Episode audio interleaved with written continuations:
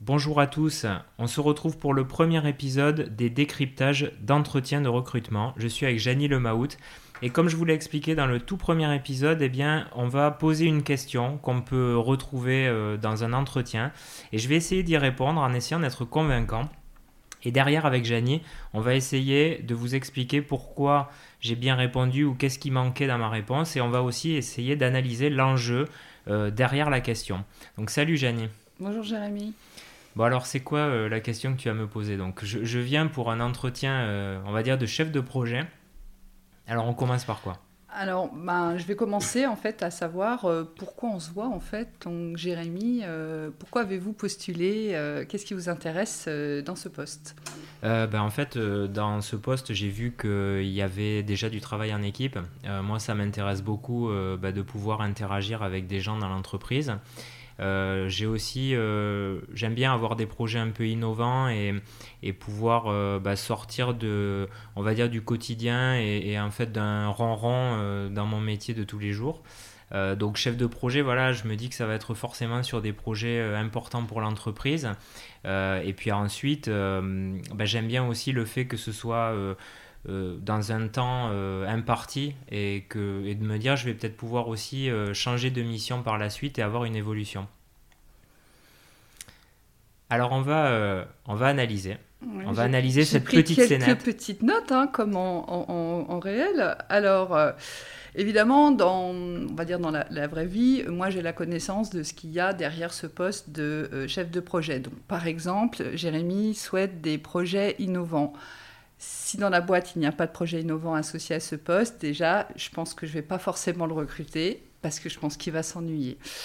Euh, pas de routine, ça dépend évidemment des entreprises, mais en fait, dans sa réponse, il m'a donné différents facteurs de motivation qui, sont très importants pour lui et donc qui vont lui permettre d'être euh, performant au travail. Donc le travail d'équipe, forcément quand on est chef de projet, on travaille en équipe.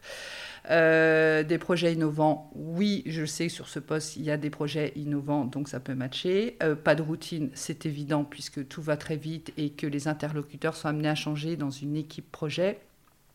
Des temps impartis, bah, ça vaut mieux la gestion des priorités, il faut être très rigoureux, etc. Donc ça, c'est un autre point que je viendrai creuser plus tard.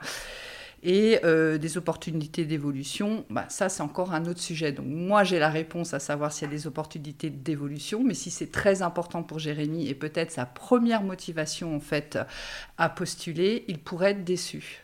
Donc là par exemple, euh, après ce que je viens de dire, tu pourrais rebondir pour creuser euh, quel point particulier? Tout à fait, bah, je viendrai creuser. alors c'est quoi un projet innovant pour vous? Bah, Pour moi un projet innovant, c'est un projet qui va changer profondément l'entreprise. Euh, donc qui va être, euh, qui va engager euh, un changement dans le travail des gens, dans la manière de travailler, dans le, peut-être aussi dans le business de manière générale. C'est quelque chose qui va être tellement important que je vais avoir l'impression d'être hyper utile dans le changement de cette société. Alors là, je rebondis tout de suite. Pour Jérémy, donc innovant égale utile, donner du sens. Donc qui est en fait un critère de motivation qu'il n'a pas dit en premier, mais qui est structurant chez lui, voire fondamental, voire numéro un. C'est ce que j'en comprends. Alors peut-être parce que je te connais aussi un peu, Jérémy, mais on, va faire le jeu. Donc, Là, je suis un acteur, hein, attention. Oui, donc du coup, euh, un projet innovant, on aurait pu croire que c'était par rapport à de la haute technologie, par exemple. D'où c'est important de creuser dans un entretien, parce qu'un mot euh, recouvre différentes significations pour la personne qui l'utilise. Chacun voit hmm. midi à sa porte, chacun voit son monde avec ses lunettes. Donc l'innovation chez Jérémy, enfin chez toi, c'est euh, changer les façons de travailler, donner du sens. Donc finalement, euh, si je suis très fidèle à mes vraies motivations, euh, toi, tu vas pouvoir faire le tri et savoir si ce poste est fait pour moi. Donc s'il n'est pas fait pour moi, finalement, tu vas m'éviter de partir sur un projet qui serait pas le bon pour Voilà, c'est tout à fait ça. Et derrière ça, en fait, on va venir aussi aux valeurs, parce qu'on parle des motivations. Donc là, c'était des motivations premières que tu m'as données par rapport au poste, mais je viendrai aussi creuser tes valeurs et l'adaptation à la culture de l'entreprise. Si euh, la culture de l'entreprise ne met pas du tout en avant ce que tu viens de dire, effectivement, tu risques d'être déçu en venant chez nous. Donc je ne te recruterai pas. si j'avais répondu, euh, ben, la motivation première, c'est euh, parce que euh, ben, le poste est basé à Boulogne-Billancourt et, et, que le salaire me convient, est-ce que là c'est rédhibitoire? Alors j'aurais essayé de creuser davantage puisque ce sont des, des motivations, je dirais, primaires et qui ne durent pas dans le temps. Ça ne va pas donner un signe de performance. Il faut jamais dire uniquement ce type de motivation. C'est quelque chose qui peut venir en plus mais qui ne tient pas dans le temps. Donc il faut vraiment répondre des motivations importantes par rapport au poste, donc il faut se connaître. Et, euh, et après, bon, euh, le recruteur voit que vous habitez à 5 minutes euh, de l'entreprise. Est-ce que aussi le fait, alors là on n'a pas cité de secteur d'activité particulier, mais imaginons que c'est un secteur d'activité qui me passionne, comme le sport. Est-ce que je peux dire, bah, clairement, c'est pas particulièrement le poste, mais vraiment l'entreprise qui m'intéresse parce que j'adore ce que vous faites, le poste, ou est-ce que c'est un peu surfait? Non, je pense effectivement, puisqu'on en revient encore une fois cette, ce côté d'adaptation à l'environnement de travail dans lequel on est. Et un poste, souvent, on, peut aussi le façonner à, à, son image. Donc en fait, après, il y aura une question de compétence, mais l'environnement de travail, et puis on pouvait rentrer dans une entreprise avec un poste et puis vite en avoir un deuxième. Donc l'environnement de travail, effectivement, il faut le mettre en avant.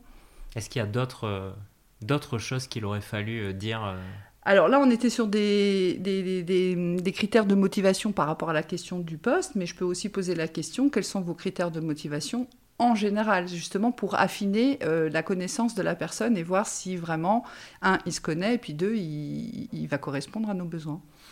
Ben, vous l'aurez compris, donc les motivations, ça va être très important parce que ça va permettre de convaincre euh, le recruteur, mais aussi euh, de vous éviter de faire euh, une bêtise si finalement le poste n'est pas fait pour vous. Donc c'est une question clé à laquelle ben, on vous encourage à réfléchir. Et dans le prochain épisode, on va en traiter une autre, donc soyez attentifs. Donc merci Janie. Merci Jérémy. Et je te dis ben, au prochain épisode.